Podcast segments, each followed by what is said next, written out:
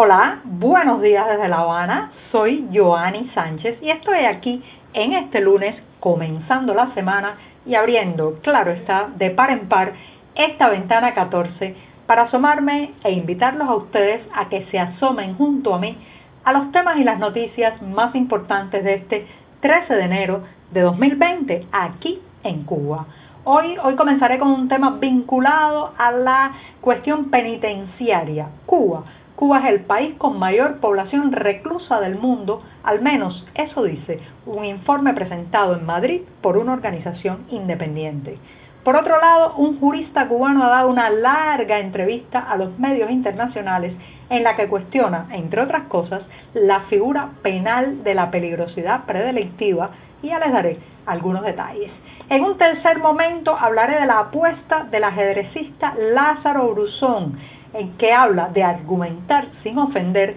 cuando se discuten de temas sobre Cuba. Y por último, si no ha visto la obra Hierro del grupo Argos Teatro, pues todavía, todavía tiene una oportunidad este mes de enero. Y bien, presentados ya los titulares, voy a pasar a revolver para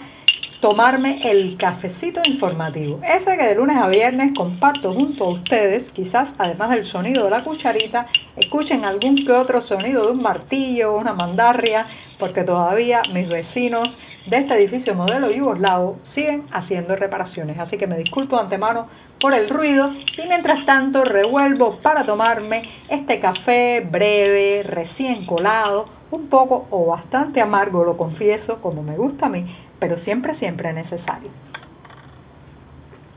Después de este primer y largo sorbito del día que me da muchísimas energías para seguir el lunes y antes de pasar al primer tema, les recuerdo que pueden ampliar todas estas noticias y estas cuestiones en las páginas del diario digital 14 y medio que hacemos desde dentro de Cuba. Y justamente un reportero de nuestro diario pudo estar presente hoy en la presentación en Madrid de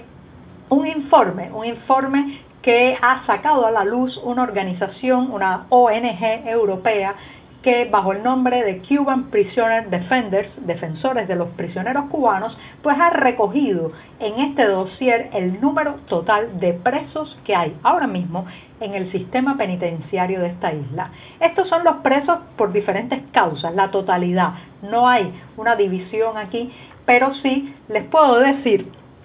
que eh, el número es bastante, bastante alarmante porque eh, según esta organización independiente estamos hablando de más de 90 mil prisioneros que ahora mismo están tras las rejas o en un centro penitenciario en Cuba. Eso hace, ¿qué trae, qué trae como consecuencia ese número? Bueno, pues eso significa que por cada 100.000 habitantes, en Cuba tenemos 794 reclusos, lo cual convierte a esta isla en el primer país del mundo en esa triste lista de cantidad o proporción de prisioneros, en el primer país del mundo según su población penal desde el punto de vista proporcional, claro está. En segundo, en segundo lugar estaría Estados Unidos. Ahora bien, la cifra de 90.000 presos en las cárceles cubanas difiere o está en contraste con la que en 2012, hace ya ocho años, diera en el periódico oficialista Granma el propio gobierno, el propio régimen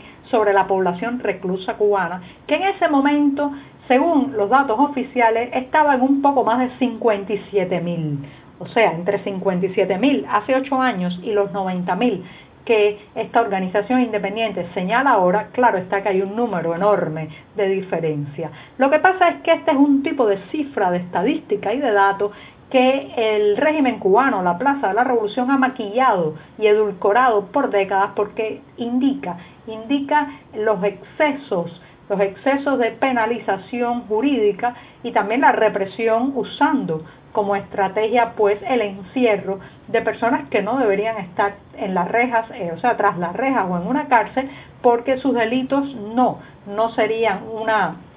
algo que los llevaría a prisión en ninguna parte del mundo. No solamente me estoy refiriendo a eh, los delitos de opinión y de oposición y de tener un criterio diferente a el que tiene el Partido Comunista, sino también a una figura eh, legal y penal muy repudiable que es el llamado delito de peligrosidad predelictiva que lleva a la cárcel a personas que los jueces, un tribunal, eh, eh, intuyen que podría cometer en el futuro un delito. Eso es a la manera de la película Minority Report. Las autoridades entienden que usted podría ser un presunto criminal, un presunto delincuente, y pues lo meten tras las rejas para evitar que cometa el delito. Ahora, ¿cómo se llega a esa conclusión? Ahí es donde todo el proceso está viciado por cuestiones políticas e ideológicas muchas veces. Así que esta cifra de 90.000 prisioneros puede estar más cerca de la realidad que la cifra oficial de 57 mil. Lo que quiero apuntar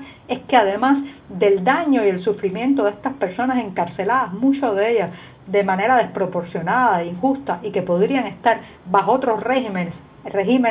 de penalización aportando quizás más a la sociedad, pues por cada uno de ellos hay una familia sufriendo no solamente la distancia, sino la carga económica de tener un recluso. Las prisiones cubanas, las prisiones cubanas son lugares totalmente indigentes,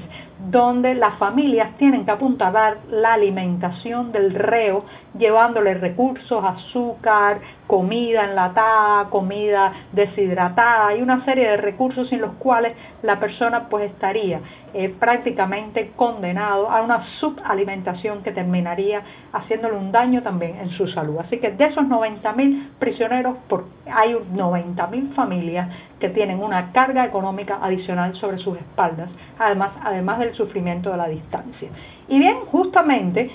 este tema se mezcla con el segundo que es eh, una entrevista a un jurista, pero antes, antes me voy a dar el segundo sorbito de café del día.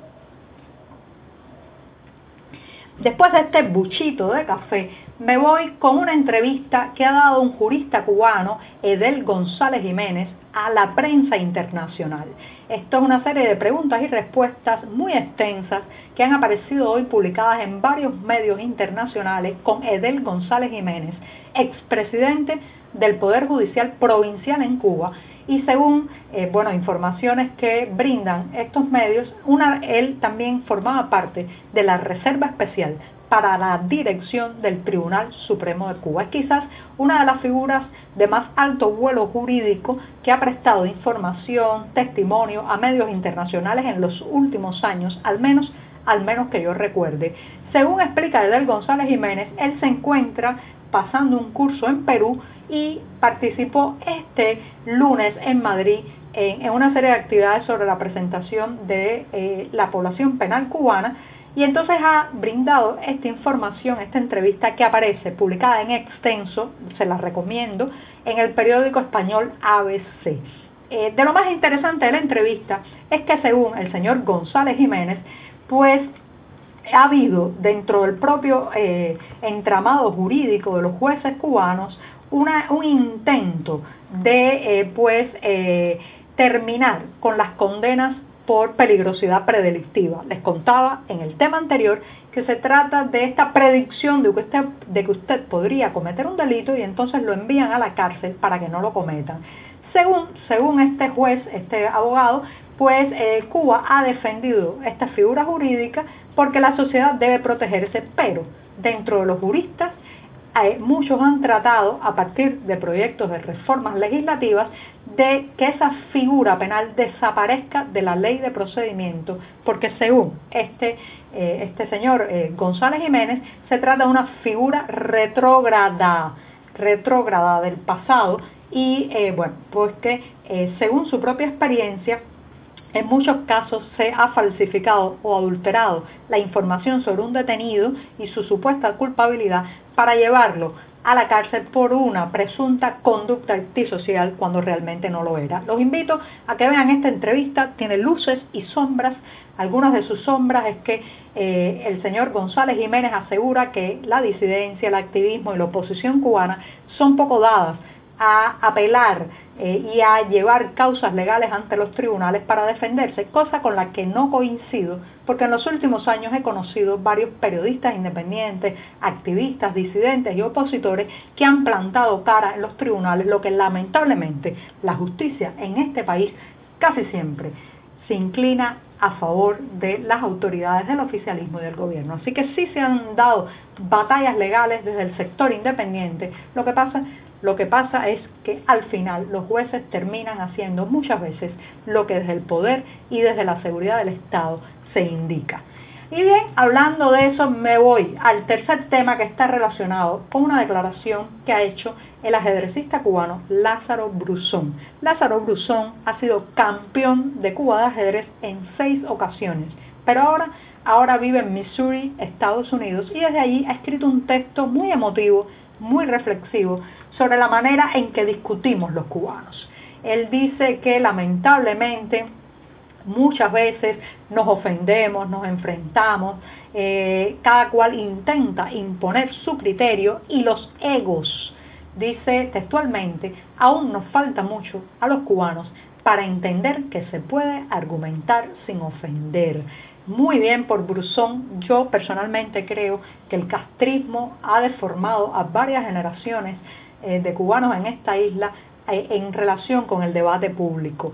Décadas y décadas de amordazar al otro, de gritarle cuando intenta dar una opinión diferente, de tomar los actos de repudio, los scratches o los mítines de repudio como una forma de imponer la voluntad y la palabra sobre el diferente, años y años viendo en las escuelas cómo solo se puede aceptar una verdad inamovible, la verdad oficial, y los otros están rotundamente equivocados, cómo el grito se impone a la reflexión, cómo los propios diplomáticos cubanos en Naciones Unidas optan por golpear las mesas y gritar con las venas del cuello a flor de piel. Bueno, años y años de eso han creado una deformación para el debate que hay que ir eliminando, que hay que ir calmando y sobre todo eh, evitando matar al mensajero y debatir mejor el, mensaje con datos, con informaciones y con argumentos, como plantea este ajedrecista Lázaro Brusón, que no en balde, no en balde pues es un destacado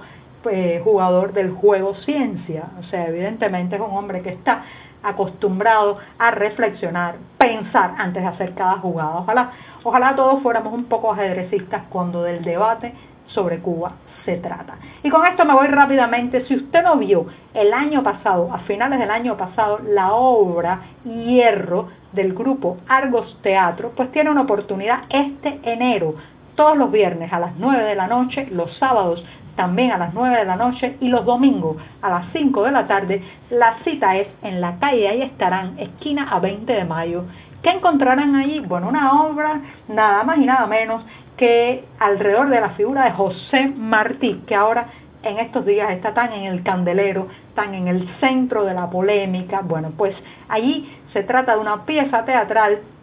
del grupo que dirige Carlos Eldrán sobre el hecho de desmitificar a los héroes, mostrar su lado humano y atraer, atraer a ese Martí de carne y hueso hacia la realidad cubana de hoy. Así que ya saben, no se lo pierdan en la obra Hierro del grupo Argos Teatro, viernes y sábado 9 de la noche, domingo 5 de la tarde, ahí estarán, esquina a 20 de mayo en La Habana. Y con esto, con esto me despido esta mañana. Muchas gracias.